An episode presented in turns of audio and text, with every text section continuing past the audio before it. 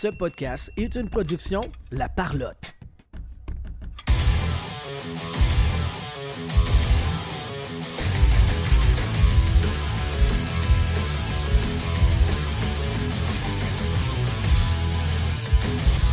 Deuxième interview aujourd'hui au Sport Hobby Expo. Euh, bon, on reçoit Tony Gazy qui est de Héritage, c'est ça? C'est de, Exactement. de Héritage. Puis là, ben, donc, euh, Tony, euh, c'est une personne qui est anglophone, unilingue. Donc, on va faire l'interview en anglais et on va traduire au fur et à mesure les questions qu'on lui pose et ses réponses. Donc, euh, thank you, uh, Tony, to, uh, to coming to our podcast. I'm excited to be here. I love doing this show. Love coming to um, Canada. Uh, we did Toronto a couple weeks ago, and uh, this is my second time up here, and I've never felt more welcome than I have at this show. Andre does a fantastic job. Oh, yeah, really. He is a gentleman. yeah, he is. He is, and this is a gorgeous venue that um, that he has now. And you know, just seeing a young guy with new ideas building a show up like that, um, I can't. I'm, we're so excited to be here, and I, like I said, I love coming up to Canada. There's so much material up here. It's amazing. Are you straight coming from uh, Dallas? Yes. From yeah, Texas? yeah, I Okay. came in yesterday. Um, typically, what I do uh, when I go up to Toronto is I do appraisals at the uh, ba- at the um, Canadian Baseball Hall of Fame and Museum. I go up there and do appraisals for a day, and then I go to the show. Um, but uh, yeah, this is my second time up in Montreal, and this is just a beautiful, beautiful area. Yeah. And there's a lot of history here, especially with baseball, even back into the 50s. Jackie Robinson, um, Roberto Clemente played here for Yeah. a year as well, and Rusty of course Stubb, Rusty Staub. yeah. Absolutely. So there's a lot of history here. Yeah, and it's on these grounds too. Exactly. Yeah. This is exactly where the first stadium of the Expos were. Yes, yeah, I mean, it- which is just amazing to me. And you know what what I love doing is coming to shows and seeing different types of items. Um, and you never know what's going to be coming in next. So many times we have the 1952 Topps Mickey Mantle um, on our on our um, advertisements, and people will say we had that card. And so many times you you, you think, yeah, I'm sure you did. But the 52 Topps high series was issued in Canada and on the East Coast of the um, of um, New York and Okay. you know in, in, in, in that area. So um, they they did reach this area. So people say they have it. A lot of you know some do um, come into the show from time to time. Yeah. Euh, Peut-être juste faire une petite traduction parce que euh, on commence Oui, déjà à avoir euh, plusieurs questions. oui. Là. Donc, euh, ben c'est ça. euh, Tony débarque directement Tony de Dallas. débarque directement de Dallas. Euh, Heritage Auction, c'est une des plus grandes maisons de, de mise en enchère au monde. au monde. ouais. Euh, donc, donc puis là, il était très excité de venir ici justement parce que c'est un lieu euh, historique avec l'ancien stade des Expos pour qui le était, baseball qui particulièrement. était, ouais. euh, ici, avec l'histoire de Jackie Robinson et tout. Donc, euh, nous, on le réalise peut-être pas parce que C'est on commun, est, on d'ici, mais pour quelqu'un, c'est c'est très, très historique pour le baseball euh, ici. Euh, et puis donc, donc, il parlait de que habituellement quand ils vont à Toronto, avant de faire le show de Toronto, lui, il va authentifier des choses euh, aussi pour euh, le Hall of Fame du baseball. Canadien, ouais. Et puis, ouais, c'est ça. Puis, euh, donc là, donc là, il est ici, il est comme très content de l'accueil qu'il a. Puis, euh, ouais, c'est Je pense ça. que ça fait le tour de ce qu'on a dit, euh, première question.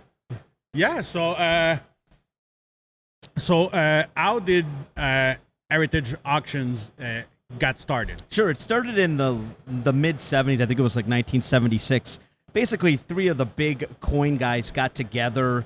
Um, they joined in. They joined forces and started Heritage Auctions. And with the advent of the internet in the mid '90s, um, we started other departments, and it's really now it's really really grown. We have 45 divisions at Heritage, and we do comics, we do video games, we do VHS tapes, we do of course of, of course coins is the big one. Entertainment's also big, artwork. So we kind of do everything, and we try to start new things as far as like VHS. For the longest time, nobody really bought and sold that stuff. Yeah. But, but now that's gotten really popular, as have video games too. So both of those things have really gotten big. and um, we try to find the next big thing. OK, donc, euh, donc Heritage, Heritage Auction sont là de, depuis le milieu des années 70. Et avec la venue de in- Internet, ben là, euh, ils. Le marché s'est élargi. Ont ben, des exactement départements. Oui, oui, euh, oui, donc c'est exactement jeux ça. vidéo, les Ouais, comic ouais, books, ces choses Oui, puis ben là, ben, c'est ce qu'il dit, là, que là, euh, que là, ils font même, euh, tu sais, pour les VHS, Yeah. pour, les, pour les jeux vidéo. Mhm. So- What What is the the most uh, expensive thing you uh, uh, you that we sold as far as sports goes we sold the 1952 Topps mickey mantle sgc 9.5 last year for 12.6 million which is still the highest piece of sports that has ever sold. Uh, there's been some that have been very close to it but that's still the the top item as far as in the entire sports um, industry that has sold 12.6 million. And the thing was that card And a came in- 9.5 in, a 9.5 grade. That card was ungraded up until last year. So to Oh. get that grade, especially now, was just amazing, and we were thrilled to sell it. We had it at the National Sports Convention last year in Atlantic City, and there was a steady stream of people getting their photo taken with it. It was so much fun. That card was bought in 1991 for $42,000 and was not graded until the summer of last year, which is amazing to me. Um, but you know, we've seen like the game used bats have gone up in value quite a bit. Baseball cards have always been hot. Hockey cards are always very, very hot, as well as as our game worn jerseys and game used sticks too. Yeah, that's really awesome. Yeah, and the the card was uh, in a good shape. Oh, it was yeah, Nine point Yeah, five. it's genre like mint. 9.5 out of 10. mint. Like, Okay. yeah. Like you have a hard time now uh, getting one this this clean off of, out of a pack. Oh shit! Mhm. Okay. Like Mhm. like you have a hard time opening a pack and getting a 9.5. Yeah, now. yeah. Which is, and this card was found in the, I believe it was in the mid '80s. Mr. Mint Alan Rosen found this, uh, found a case of these that um, he bought for literally pennies on the dollar back then. But that was before they had card grading, and uh, this was this was one of the nicest ones. So it says from the Al Rosen find, um, and it it just shocked me to to see that you know stuff can still. Can, it, stuff is still out there that still is in the wild. Uh, yeah Yeah. you know. It's amazing. Mhm. Euh, j- on va juste traduire. uh, we will translate for your uh, Oui, donc, listeners. euh, donc JB, JB Mais c'était a quoi le truc le demandé plus qu'est-ce cher qui, que- qu'est-ce qui était l'item le plus cher. Puis évidemment, on a reparlé de la carte de euh, Mickey Mantle de 1952 qui était gradée 9.5. Tu sais, comme que j'expliquais, c'est dur de sortir une carte dans un paquet flambant neuf au- aujourd'hui puis de l'envoyer gradé puis d'avoir un 9.5. Une carte qui avait plus de 70 ans qui grade en 9.5, c'est impensable. c'est exceptionnel. hein. C'est c'est- c'est vraiment exceptionnel. So basically, um, now you guys are doing everything, like not only sports related, Oh, yeah. art stuff. Uh, I saw that you even authenticated some Jordan shoes and Yes. things like that. Yeah, we So had a we had a pair of Basically, and anyone dollars. who's listening to us, who's got some cool items some that cool they items. inherited from their grandparents or stuff like that, or a piece of art, they can Give us a call. My my number's 214-409-1997. I had this conversation with Jim Cornette, the All Star Wrestling manager. Wow. And I was on his podcast a couple weeks ago, and I gave out my phone number. He goes, Tony, do you know what you did? I go, What? you gave out your phone number to a million people, is what he told me. But we enjoy it. And if you have wrestling stuff, anything. Yeah, we Tony don't G- have as big a reach as Jim Cornette, though. But you will sleep well tonight, okay? Yeah, You- yeah, yeah. All right, you can call me anytime. We love talking about this stuff, and um, it's fun. I enjoy traveling the world, finding new items, collectibles, and never gets old. I love doing it. yeah, it's crazy to think that you've turned a passion into a job. Absolutely. Yep. There's never a day that I dread going into work. It's so much fun because I'm writing, I'm on the phone, and I'm traveling. So I get to do all that. It's it never gets old. I love doing it. It's perfect. Yep. Yeah. Uh, what is the most obscure uh, thing you uh, you sold in your life? The one that I always come back to is uh, Shoeless Joe Jackson. We had one of his autographs on a photograph, and it was a Type 1 original photo, but Joe Jackson was illiterate, and he very rarely signed autographs. And that one, it looked like a little kid did it. It's, Okay. it's it was so labored and so tough for him to do it. But for me, that one is has always been kind of one of the special things. We had a Jackie Robinson 1947 game worn jersey, which we sold for I think it was like 1.3, 1.4 million. But then they, it, we sold it again with a make offer to owner um, from our website for like 1.8 million. Um, that one, you know, seeing that, seeing a Babe Ruth jersey or a Babe Ruth bat, Gehrig. I mean, it's you know, there's. It, I, I tell people all the time, it's like a rotating museum. Is basically what it is because it's just so there's so many historic pieces that we're lucky to to uh, see and auction that I love doing it. Yeah, that's yeah. You've seen some amazing stuff like like that. Donc, euh, donc euh, JB lui demandait, tu sais, qu'est-ce qui étaient les choses les plus obscures. Euh, tu sais, puis euh, il parlait entre autres d'une euh, Photo une photo autographiée par Shoeless Joe Jackson. Euh, que cet homme-là était illettré. Donc, il dit que l'autographe, il dit c'est pareil comme si tu demandais à un enfant de 5 ou 6 ans de euh, écrire son nom. Tu sais, Euh, il y avait une très, très grande a- attention à tout le détail de l'autographe et tout. Ouais, ouais. There's been more interest, it seems like, with shows like Pawn Stars and things like that, that, that people find stuff in their attic and everything. Yeah, you're So, right on that. Have you guys seen any Uh, big before and after? influx? Oh, we've had it where we had one that I'll never forget. It was in 2009, 2010, the Black Swamp Find. It was uh, up in rural Ohio where somebody had some candy cards they were going to throw away because they weren't the same size as the ones that they issue now. And they called one of our guys, and it was a Friday evening. He was still at work. He wasn't going to answer the phone. He did he didn't believe them, and these were literally from 1910, so you know over 120 years now, and, or 110 years, 113 years now, and they were all they were given to a um, um, candy store, and they never gave them out to the kids. They just kept them. They kind of forgot about them, and they sat there for 100 years, and they were discovered. And I think the family of 18 heirs did over $3 million. And that's one of those rags to riches kind of stories where people can still find things. I've had it where people found um, football items. You know, something somebody was literally throwing it away. Junk collector came and got it and did 200,000. So it does happen. And I always tell people, I'd rather have you call us than not. Even if it's something that may not be valuable, at least you'll get an honest answer because you never know what you might have. And it, it happens, you know, I mean, now it, with the internet, it's a little bit easier for information. But that being said, you never know when that next item is going to come in and be found and unearthed. It does happen. And often uh, the people doesn't didn't che- uh, check what they have in, uh, in yeah a lot of times a lot of times what we've seen is you know somebody is getting rid of stuff grandma dies they want to get the stuff out Oh yeah. they don't care they don't think hey this could be valuable they just want to clear it out and get rid of it and so many times that's how things get thrown away that are really valuable and they're thrown into the into a you know into a dump into a landfill which is really really sad but Yeah. you know i always encourage people take the extra time do some mm-hmm. research because you just never know. And with the baseball card boom um, that vintage market is so strong and every once in a while somebody will find it.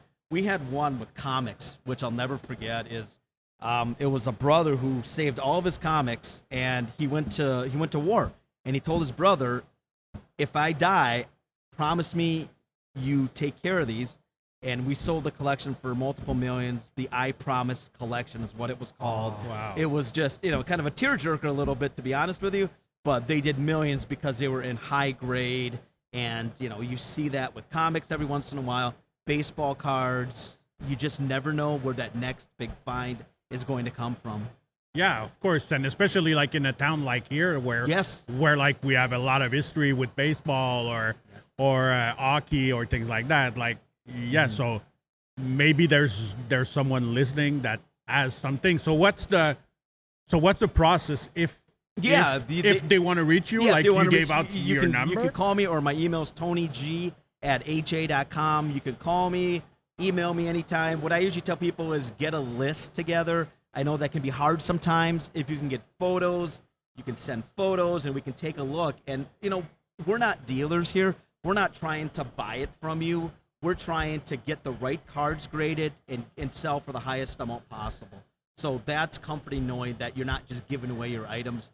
We're going to work with you to get you every single penny that we can. Yeah, eh, yeah, because that's the essence of your business. i- It is. is to help the to make contact between Yeah. the vendor and the buyers. Yeah, Yes, exactly, That's exactly, exactly. right. And there's so many times people will say, well, why don't you just buy them? It doesn't look good if we give you what a dealer's going to and then we make all this money.